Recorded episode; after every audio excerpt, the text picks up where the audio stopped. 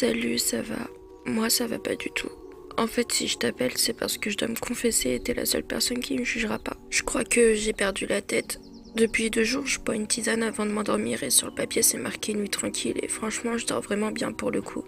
Même trop. Sauf que ça fait deux jours que je fais le même rêve et dans mon rêve, je revis les moments passés quand j'étais ado et je me rends compte que j'étais vraiment une barjo, que je vivais dans mon imagination. Un jour, à l'arrêt de bus devant mon lycée, il y a un mec qui me regardait de haut en bas. Au début, je pensais qu'il me matait, sauf qu'il observait tout le monde. Alors, je me suis mise à penser qu'il avait des yeux rayons X, qu'il pouvait regarder en dessous de mes vêtements. Alors, je me suis retournée. Sauf que, bah, il pouvait me mater par derrière. En plus, il prenait le même bus que moi. Alors, je l'ai pas pris et je suis rentrée chez moi à pied. Une autre fois, quand j'étais au collège, j'étais obsédée par les zombies tellement que j'avais un sac d'urgence fait pour. J'ai jamais regardé The Walking Dead ou une autre série de ce genre-là.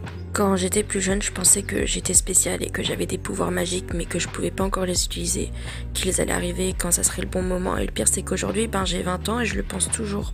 Je pense aux zombies, à mes pouvoirs magiques, à ce garçon qui avait des yeux rayons X, au fantôme qui a touché mon épaule en troisième en cours de techno alors que c'était sûrement une contraction de mes muscles, Qu'est-ce qui va pas chez moi en fait? Je sais que je peux paraître un peu dérangée parfois, mais avec du recul, je réalise que je suis complètement dérangée. Et pourtant, j'aimerais ne rien changer parce que l'imagination fait partie de moi. Même s'il faut se l'avouer, je me suis perdue dans ma propre imagination. Et tu sais, parfois c'est affreux parce que tu sais pas qui tu es.